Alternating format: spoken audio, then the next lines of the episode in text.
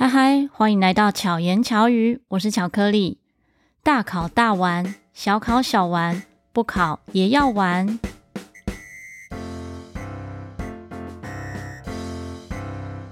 最近接近年底，大家的生活有特别忙碌吗？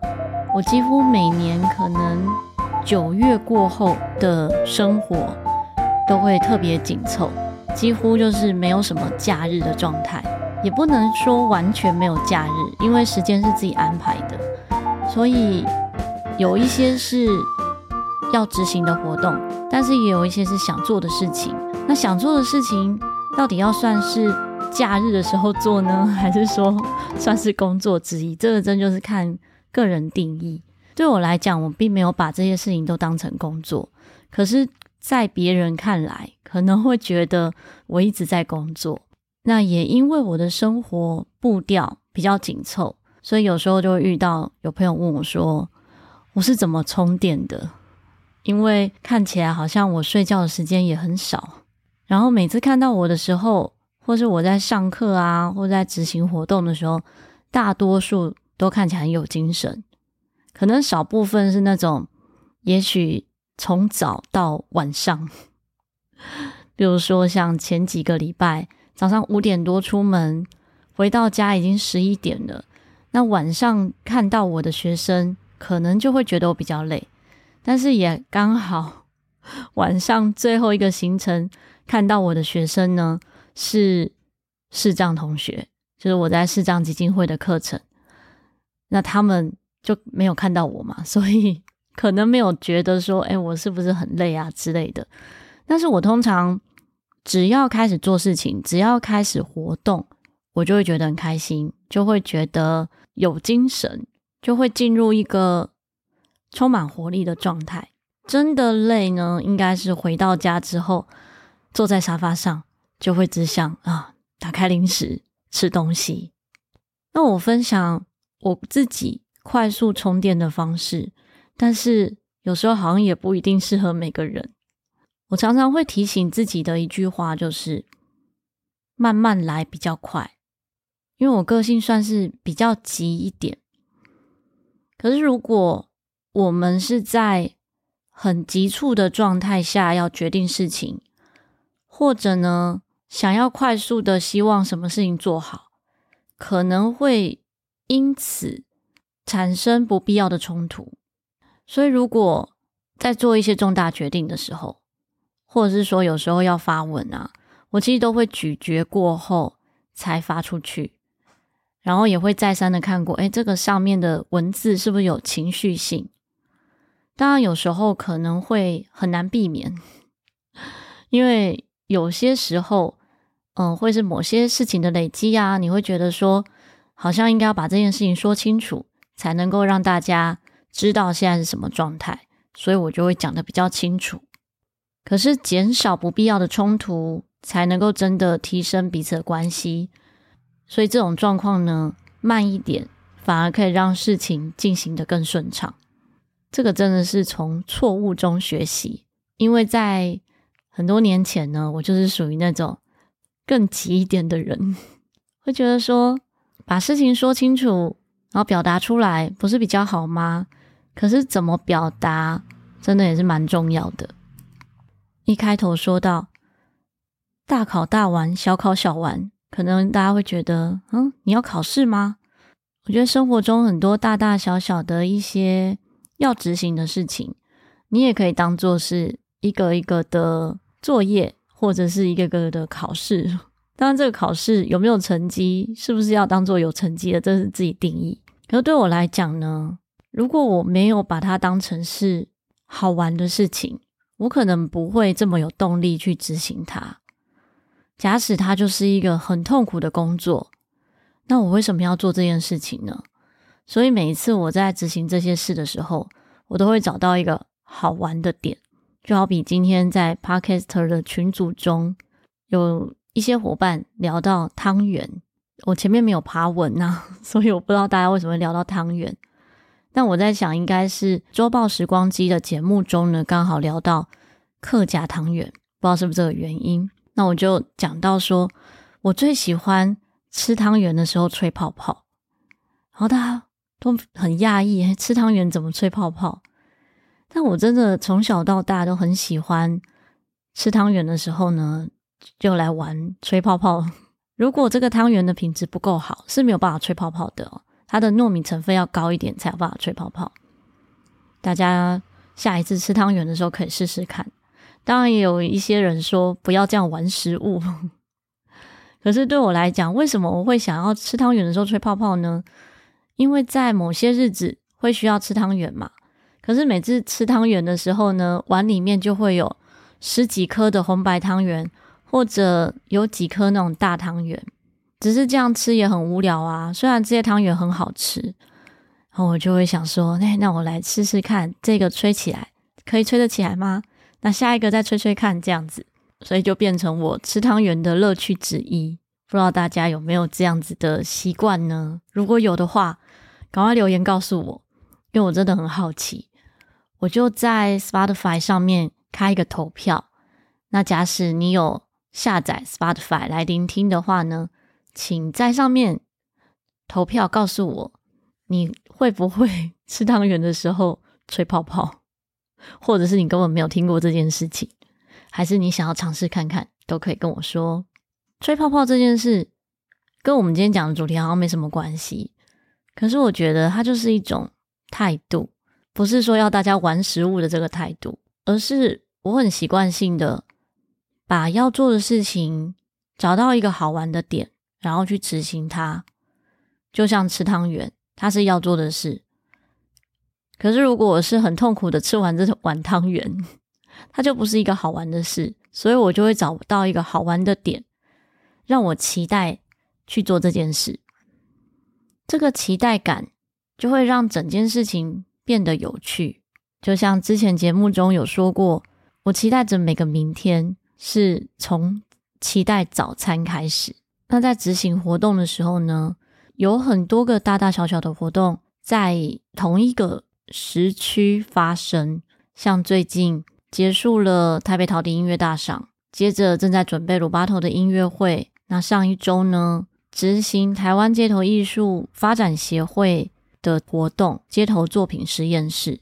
这个街头作品实验室呢，是一群。街头艺人、街头艺术家，我们希望大家的表演作品可以更提升，所以有这一个计划。我们会甄选不同组的街头艺人，请专业的导师来为这些街头艺人调整、指导，一起共创这个节目、这个作品，最后在晚会上呈现。那今年的主题“全民上街头”，不只是有这个晚会。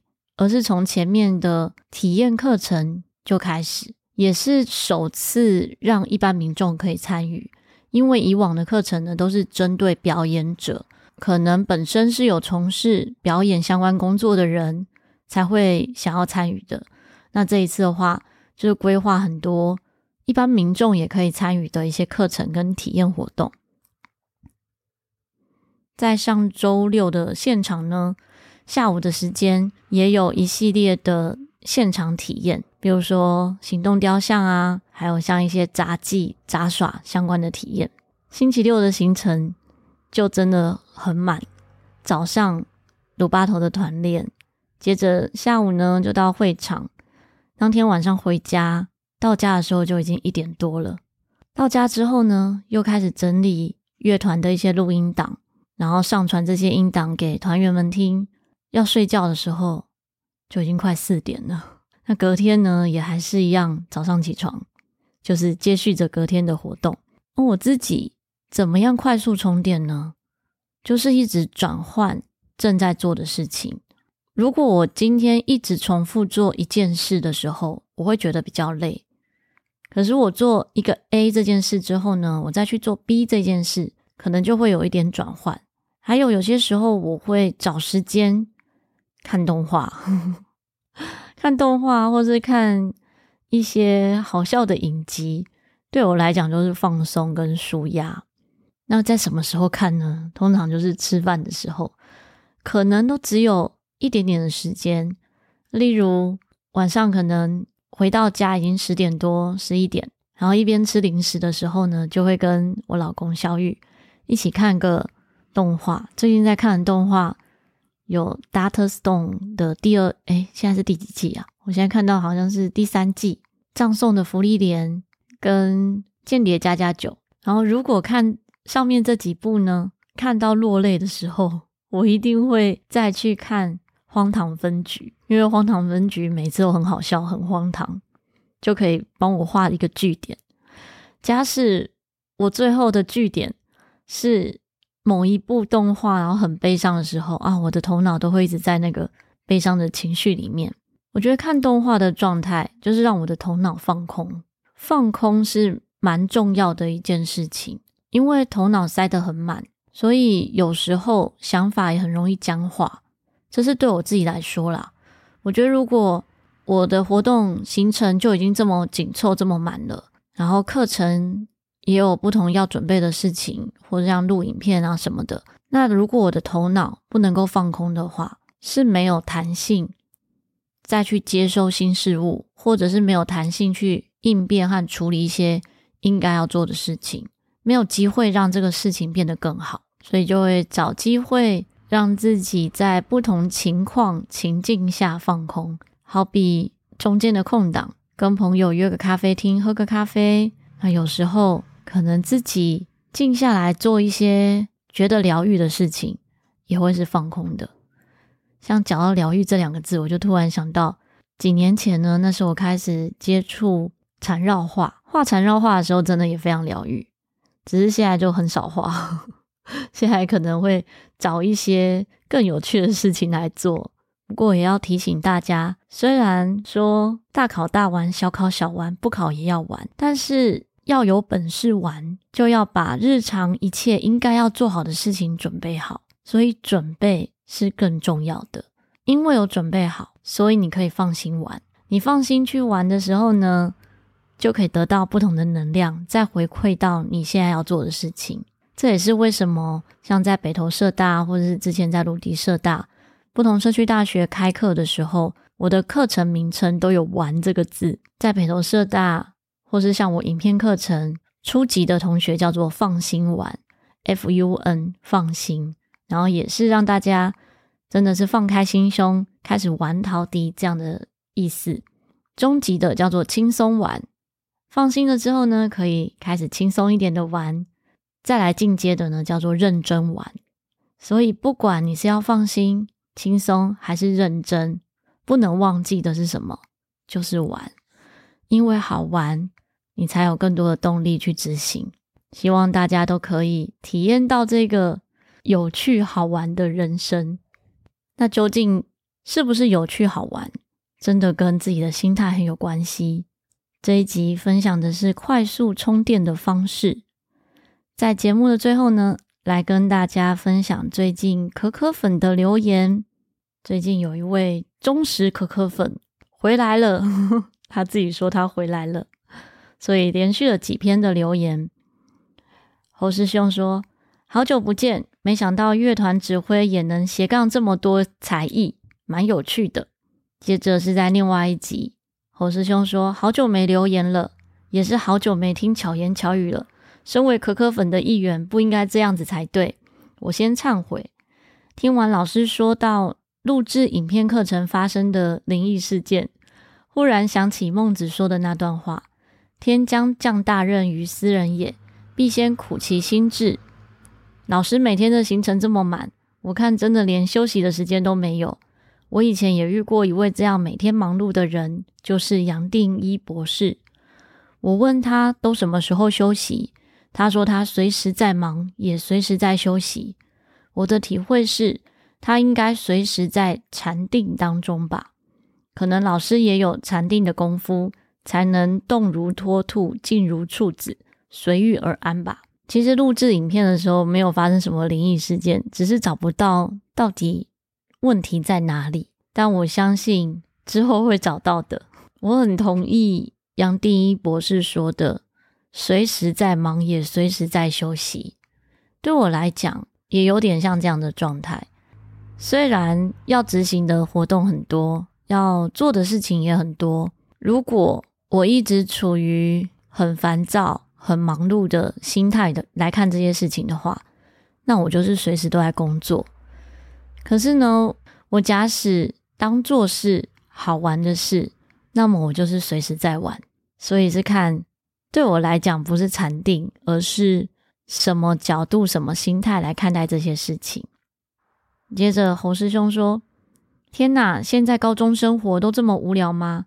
我记得我高中时也有参加童军团，叫做行义童军。那时候露营要背很重的帐篷，不像现在很轻，很容易组装。也学会了搭帐篷、生火、煮饭、绳结，还蛮有趣的。真的，以前我们的露营活动啊，或者是童军活动，真的比现在辛苦很多。不过以现在来说，只要学生愿意动，做什么都很好。但是你说他们觉得无聊吗？我觉得至少在分享的时候，都可以感受到他们是有听进去的。只要有听进去，也许未来就会对他们有帮助。只是每个世代会面临到的课题是不一样的。就像我们以前是电视儿童，只是现在呢是三 C 儿童这样的差异。接着侯师兄说。哲伟的声音听起来好年轻，好有磁性，好有活力哦。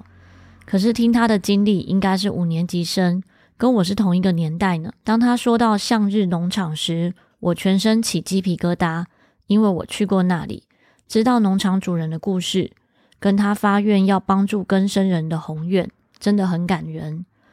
能够一直保持工作的热情和快乐，真的很不容易。谢谢巧克力访谈哲伟。我现在很想去听听他的歌，感受他的曲调。虽然不懂客语，在星期天的下午呢，我跟宁可当吃货的克宁，还有歪嘴鸡，有一起到新北投火车站欣赏哲伟现场演唱。在我 IG 的现实动态呢，也有放片段。也是因为访谈哲伟哥，聆听了他的专辑之后，就会发现说，哇，原来客语听起来很像一个。外语，因为听不懂嘛。但是呢，有一些词其实又听得懂，所以听起来蛮有趣的。最主要是这张专辑，它走的是比较流行音乐，所以整张专辑我觉得都很好听。如果还没有听过那一集的话呢，欢迎大家可以听那一集哲伟哥的访谈。我觉得整个内容我自己很喜欢。听完访谈之后呢，可以再去听。听完访谈之后呢，可以再搜寻哲伟哥的专辑。在那一集的资讯栏里面，我也有放相关的连结，大家可以点击去听。那在上周三，我结束评审工作之后，直接到标志音响买了一台音响。那时候在发文中有提到这件事情。谢谢 Brian 的 donate，他留言说：赞助老师添购音响，让温暖美好的声音传播更久远。谢谢 Brian 的 donate 跟支持。真的收到这样子的心意，很感动。再来最后一则留言是今天收到的一个私讯，他说：“巧克力您好，最近经由周报时光机收听巧言巧语，开始从头追起。今天午后漫步在魏武营国家艺术中心时，正听着您那集 EP 九前世情人。”触动我心灵最深的那一块，很羡慕你们还可以和解完成这一世。我的前世情人没有酒量，也没有酒品，酒后的脱序行为真是不堪回首。但我们没来得及和解，就结束这一世。很喜欢巧克力的正向，也谢谢您的热心公益付出。谢谢淑美的留言。也谢谢周报时光机的约访，让我有机会可以收获新的听众。最近真的有注意到有一些新听众出现，因为我前面的集数，哎，突然有一些流量，觉得很奇妙，也觉得很开心。欢迎新听众加入，希望大家持续支持巧言巧语的内容。如果有任何想要聆听的主题的话呢，也欢迎可以透过 Google 表单或者直接私讯留言给我。假使喜欢这一集的内容，欢迎可以分享给你周遭的朋友。希望巧克力可以陪伴你，巧妙克服生活中的压力。我们下次再见，大家拜拜。